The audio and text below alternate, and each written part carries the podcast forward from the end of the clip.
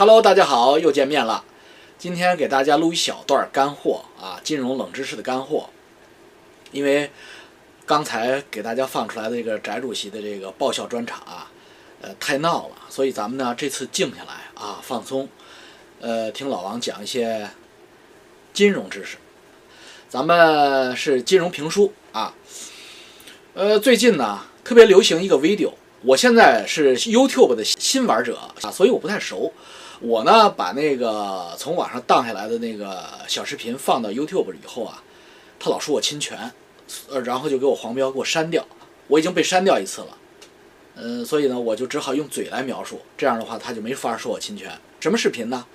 特别流行，最近就是一个南方的小孩儿跟着一个东北的小女孩儿去到一个东北的早市，拿着个一百元人民币的大钞，说看我们这个一百元人民币在东北能买到什么，然后就说哇家伙，油条、豆浆、豆腐脑，什么炸果子，各种荤的素的一大堆，鸡蛋什么的肉，你再拿这一百元下下馆子，这点点一桌子菜。我最后就是说四菜一汤吧，结果这好家伙，这四菜都这么大的，而且质量还品质还都特别好。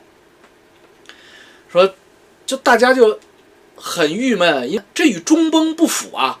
翟老师整天告诉我们要中崩中崩中崩，为什么王老师不提中崩呢？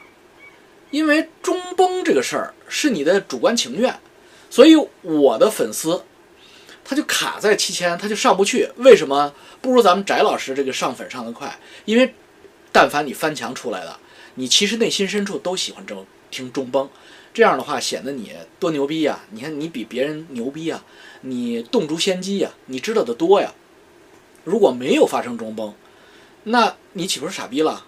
那作为老王也一样啊，我是润出来了，润出来的人更希望中崩。其实无论嘴里边说啊，洋装虽然穿在身，今天又换了一身，我心依然是中国心。其实心里边说，你们都是一群傻逼，你们没有润出来，我就等着看你们崩。所以这样的话呢，出来的或者翻墙爬出来的。他这些人，这个人群都有中崩的需求，所以翟老师整天在那儿，人民银行数据证明，财政部数据证明，就得崩崩。你心灵被他马杀鸡了，所以你就觉得他说的特别好。其实，如果你站在客观公正角度来说，他那片儿汤话比我的片儿汤话要多得多。但是你不觉得他片儿汤话是什么片儿汤话？为什么呢？因为他在骂二百斤啊，二百斤这个大傻逼，然后大傻逼今天要干什么？我操，太爽了！那么，中崩或者不崩，它就在那里。你想它崩，它不崩，它也不会崩；你不想它崩，它要崩，它也会崩。所以，我们说不说中崩，其实没有什么意义。通过在 YouTube 上爆料，啦啦啦就能崩掉一个国家、一个政权，亘古未有。人民币怎么在中国购买力越来越强呢？没有发现啊！中崩的话，我们不是应该是？跟我们小时候看那《三毛流浪记》或者听那些故事一样，就是我们要去买大米的话，拿这个一百元去，都得一次买十斤，因为你一没声再一回来，它大米就涨价了。所以事实和理论不符，这是怎么回事呢？敲黑板划重点。今天老王告诉大家一个理论，叫货币含权理论，或者说你在中国没有别的货币，你就说人民币含权理论。人民币是含权的，其实所有的货币都是含权的，甚至同样一个货币在不同的地区、不同的人手里也是含权的。货币含权后边对应着一个更新的底层代码，就是货币分裂理论。所有的货币，这个世界上所有的货币都是分裂的，甚至同一种货币。在不同的相对封闭地区及人群之间，也是互相分裂。只有当这些货币或者不同地区的同一种货币之间发生交易的时候，才会对标其代表的劳动及商品的真正价值，也就是汇率才会体现出来。那么，汇率体现出来之前，所有的货币都是分裂的。就像在宇宙深处有一个行星，那上面用的人用的钱和你的钱是完全没有办法等价的。只有当你们彼此之间满嘴跑火车又来火车了，只有当你们彼此之间触碰到一起，发生交易的那一刹那，才能决定谁的钱换谁的钱多一些或少一些。这就是货币分裂及货币含权理论。嗯，不用谷歌没有，老王的原创，老王原创啊。真正的原创是我跟张卫星，张卫星是个很伟大的人，有机会我给你们讲讲张卫星的故事，很有意思。给你解释，首先问你一道问题，你开动脑筋啊，跟着我做头脑实验。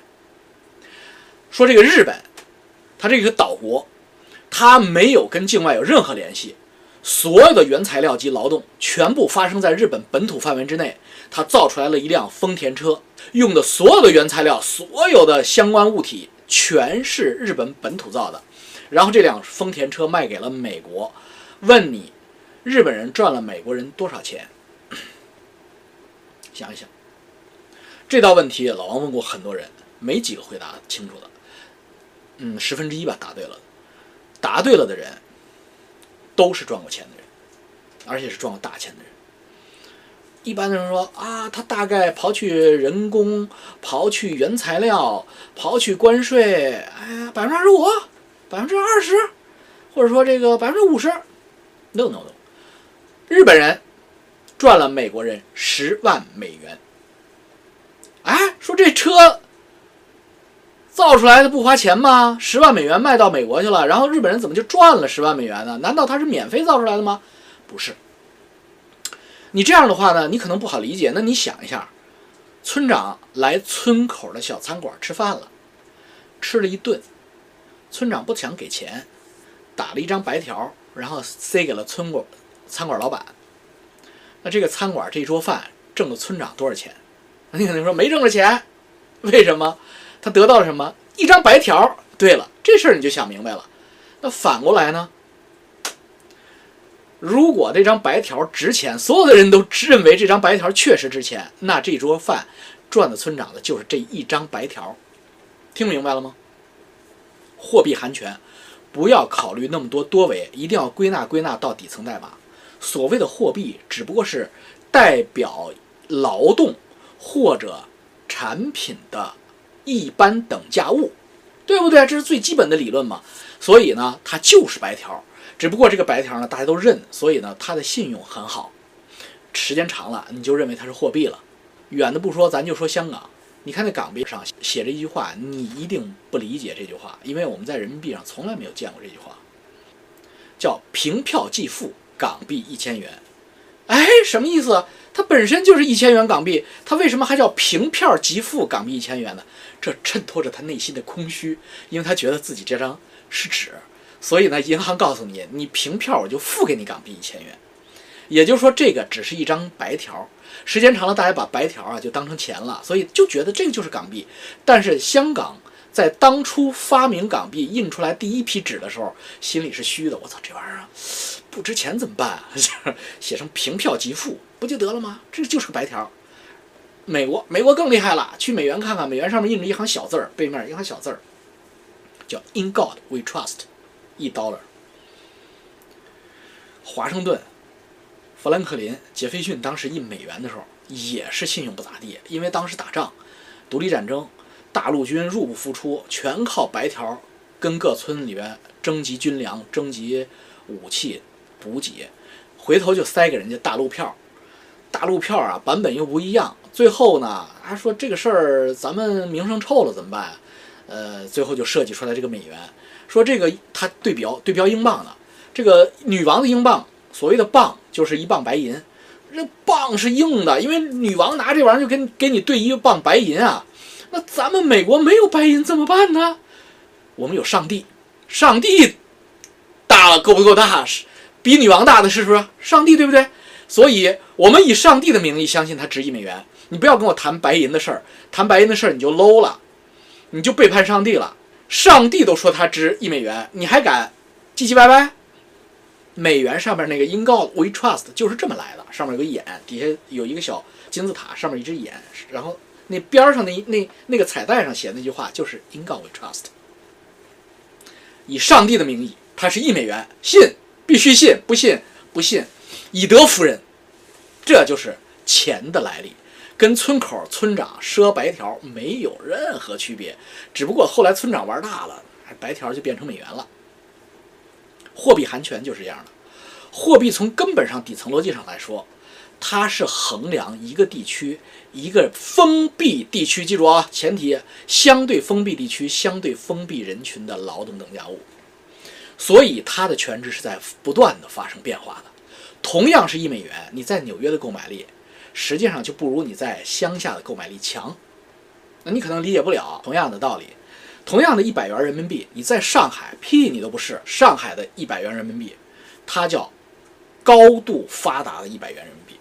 它这一百元人民币，上海的一百元人民币，对应了几乎中国所有的物品，以及十四亿中国人中最聪明的一部分人，IQ 最高的、技术水平最高的。所对应的劳动和生产，到了哈尔滨，你在那个餐厅里，或者你在那个早市上，它对应的是什么呢？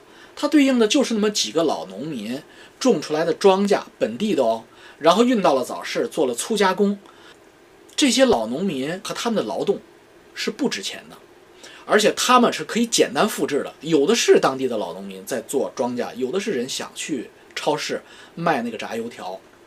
所以他就必须要降价，而且越是经济情况不好，它的价格就要越低，因为他们已经过不下去了。他们拿点现金对他很重要。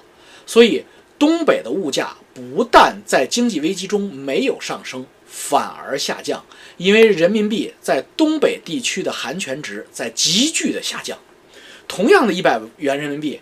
你发现在上海它就不值钱，到了东北它就能买那么多东西，对应的并不是说你应该自豪，你应该 proud，我们中国要强大了，错，对应的是我们东北地区的老百姓越来越贱。所以你现在就明白了，一百元人民币在东北买出那么多东西来，这不是一件好事儿，而且这件事情会慢慢的蔓延到全国各地。早市上的东西会越来越便宜，集贸市场上的东西并不会涨价，因为低端劳动正在不断的发生，低端劳动不断的在发生，那些农民伯伯他们的工作并不能停止，但是经济发动机已经停下来了，他们为了变现他们的产品和劳动，他们只能尽可能的以低价格去售出它，这就是人民币含权理论。美元含权，人民币也含权。同样的人民币在东北、在四川和在上海价值是不一样的。再见。哎，再插一句啊，记着点赞啊，点赞率明显下降，而且我冤枉翟副主席了，真的有管给大家发调查问卷了，这次是调查我，因为我的朋友真的收到了油管的调查问卷，给我考评发过来了。老王来了，然后这个频道给你的观感是什么？积极？不积极、负面什么的，哎呦，大家一定要冲破共产党对我的封锁，积极回答油管的问卷，都给我打五星，谢谢大家，再见。